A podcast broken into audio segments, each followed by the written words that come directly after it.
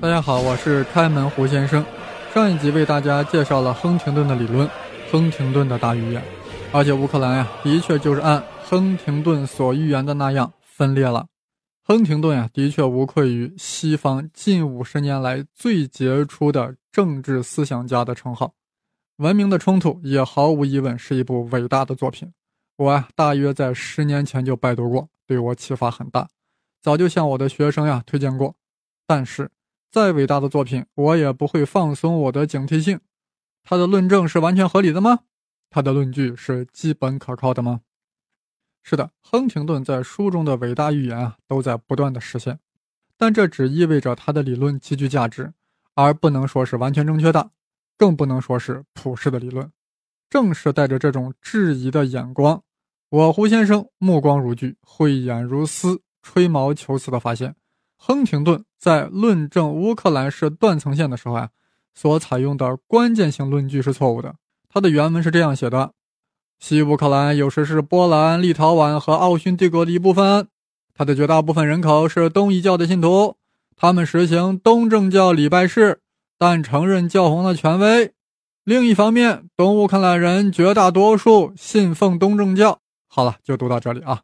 亨廷顿啊，刚才说西乌克兰绝大部分人口是东夷教的信徒，这与另一位西方学者的说法呀有较大冲突。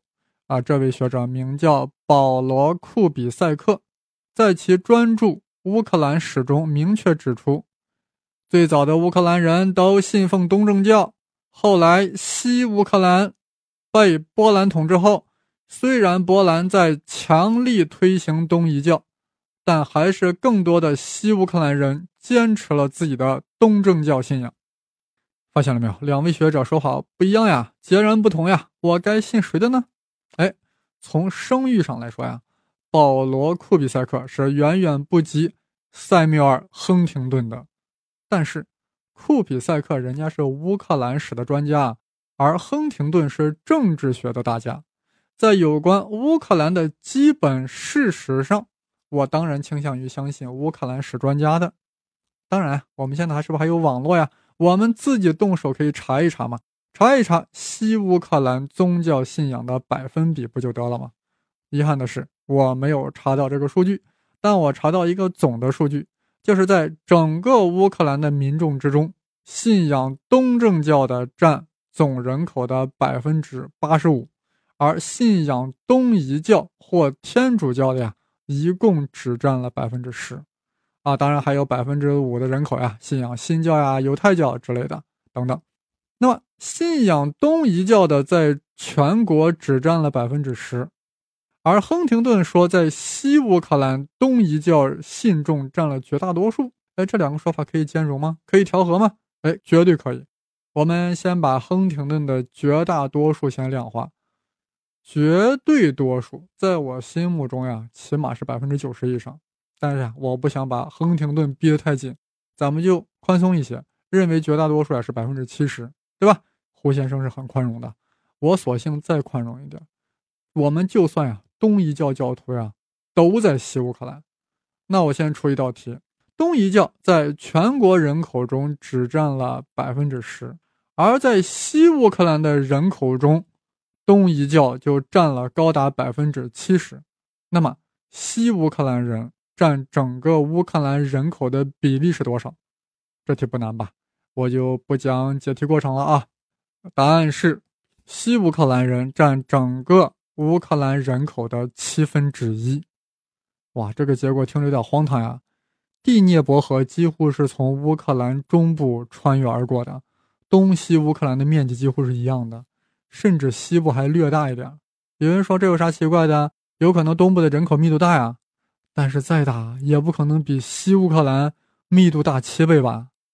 哎，我在网上查找了一下乌克兰人口的分布啊，查到了乌克兰各州的人口数量。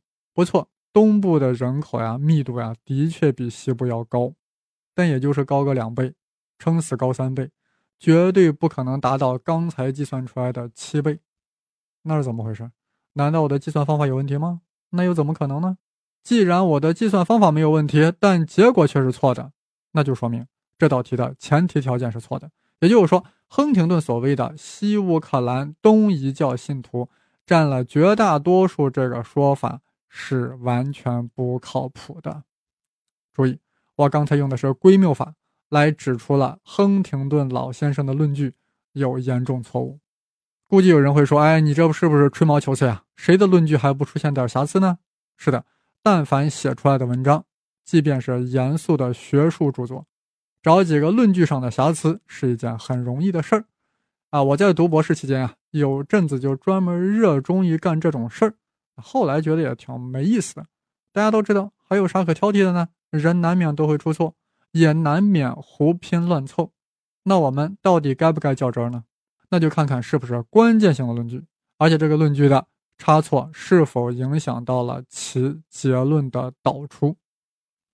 亨廷顿声称，西乌克兰绝大部分人口是东夷教的信徒，而东乌克兰人绝大多数信奉东正教。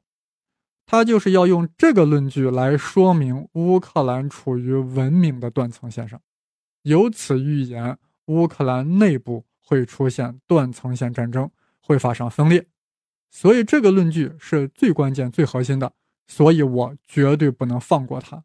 虽然他很牛叉，是一个很厉害的亨廷顿。那么我们不由得想知道，哈佛大学的亨廷顿教授为何会犯这种低级错误？我有两种猜测啊。第一，在《文明冲突》这本书中呀，关于乌克兰的问题只占了三四页，不是亨廷顿的重点内容。啊，所以亨教授呀有点随意，毕竟他不是乌克兰专家。第二个猜测，学者一般呀都会有一个通病，为了证明自己的结论的正确性，都会有意无意的歪曲论据。这一点我们读者要特别注意。所以古人说得好：“兼听则明，偏听则暗。”只听一面之词，最终的后果就是被刷脑。此时此刻，有人可能在纠结：那亨廷顿到底是我猜测的第一个原因呢？还是第二个原因呢？还是兼而有之呢？哎呀，这个我真的不好说。尤其对于这样一位特别令我尊敬的学者来说，我宁愿相信是他的潜意识让他犯了这个错误。此时此刻，更有人会问：既然亨廷顿的论据是错的，也就是说，虽然西乌克兰有很多东夷教信徒，但其数量并不比信仰东正教的人有优势。换句话说。东正教的人在西乌克兰还是要比东夷教徒也其实要多得多。那么在这种情况下，为什么还会有这么明显的文明的断层线？那是因为啊，那是因为决定文明的不只是宗教信仰，还有其他因素，甚至还有不亚于宗教的重要因素，比如说语言。西乌克兰人基本上说乌克兰语，而东乌克兰人啊，大多数说俄语。东西两侧语言的差异，无疑加深了文明的断层线。但是呀，我这里要说，还有一条断层线也在割裂东西乌克兰，它并非亨廷顿所强调的文明的断层线，而是一个更加根本的断层——经济。经济什么情况？好，让我们来看看独立后的乌克兰出现了什么情况。独立难，独立后更难。乌克兰在克拉夫丘克任期。以及在库奇马的两个任期，其国家表现总结为政治腐败、经济崩溃。当时的民调显示呀，百分之九十的乌克兰人认为国家走向了歧途，而且民众对前进方向没有达成共识。百分之二十七支持市场经济，百分之三十赞成计划经济，另外百分之二十五呀希望两者结合。还有百分之五十六的反馈者认为乌克兰应该与俄罗斯合并。哎，为什么乌克兰独立后经济马上就面临了困难呢？这个呀，道理很简单。苏联时期，乌克兰建立起了庞大的重工业体系，其中四座大型核电站啊，当然包括那个出事的切尔诺贝利核电站，还有六座水电站，钢铁。冶金发动机，各种大型煤矿、铁矿、油田、天然气田，尤其是军事工业还贼厉害。大家想想，我国的航母是怎么起步的？是从瓦良格号开始的，是从乌克兰购买的瓦良格号开始的。将之更改完工，成为中国的辽宁号。由此可见，乌克兰的军工实力。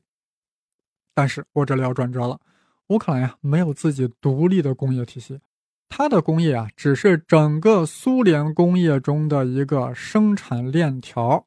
苏联一解体，这个链条啊就被打破了，乌克兰主要企业的经营活动就瘫痪了，一千多个原属联盟的大型企业，其设备和零部件都来自全苏联各地。换句话说呀。原来的苏联经济是一体化的，是分工合作的，绝大多数乌克兰企业是不能够独立完成一件产品的。就算是与俄罗斯重新构建这种联系，但成本咋了呀？一下子就上去了。那是国与国之间关系啊，成本一下子就上去了。于是乎，独立后的乌克兰走向了去工业化的道路。从1990年到2010年。制造业在经济中的比重从百分之三十下降到了百分之十七，只有采矿业的比重呀略有增加。为啥呀？卖原材料挣钱嘛，对不对？好，这种经济的下滑呀，又与地域有着紧密联系。第聂伯河以东和以西对这种下滑的感受是完全不一样的，从而加深了东部和西部的隔阂，而选举政治强化了这一断层。东部有三分之一是俄裔、俄罗斯裔啊，俄语是主要的公共语言，那他们当然希望与俄罗斯保持紧密关系，所以投票啊投给亲俄者；而西部呀则普遍认为莫斯科是威胁，希望与欧美加强关系，所以投票给亲西方者。其实呀，民众有不同的理念和选择也属正常，但可怕的是两种不同群体以地域分布而截然分开。而且走向极端，而且双方还势均力敌，这是一个国家极大的不幸。双方分歧的根本因素就是经济。大家猜一猜，乌克兰东部经济发达还是西部发达呢？嗯，你猜对了，当然是东部发达。所以东乌克兰的人均收入呀，要比西乌克兰人高出很多很多。这也就产生出一种断层。更可怕的是，这种断层呀。产生出了进一步的更深的断层。东乌克兰人非常明白，他们之所以发达，是因为其工业比较厉害，而且工业是与俄罗斯的工业紧密联系的，是相互配套的。如果乌克兰与俄罗斯关系恶化，那他们的工业经济必然衰败。所以，东乌克兰人呀，坚决支持一个亲俄的政府，一个亲俄的总统。正当东乌克兰人民在吃煤、吃铁、吃钢的时候，西部人民正在吃草，因为他们没有啥工业。那西乌克兰人民的希望在哪里呢？那就是他们紧邻的西方。如果乌克兰政府能迅速与欧盟签订联系国协定，这样他们就可以自由的到欧盟国家去打工，去刷个盘子呀，去当个模特呀，去从事各种第三产业，那可挣的都是欧元。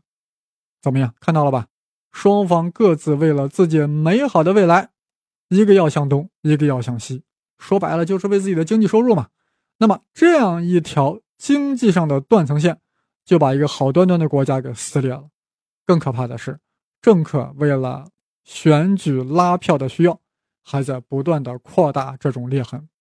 这就是乌克兰内部的经济断层线，第聂伯河。将东西乌克兰撕裂为两个经济区域，东侧的要靠俄罗斯来维系其工业生产，而西部西侧则要寻求加入欧盟来改变其生活。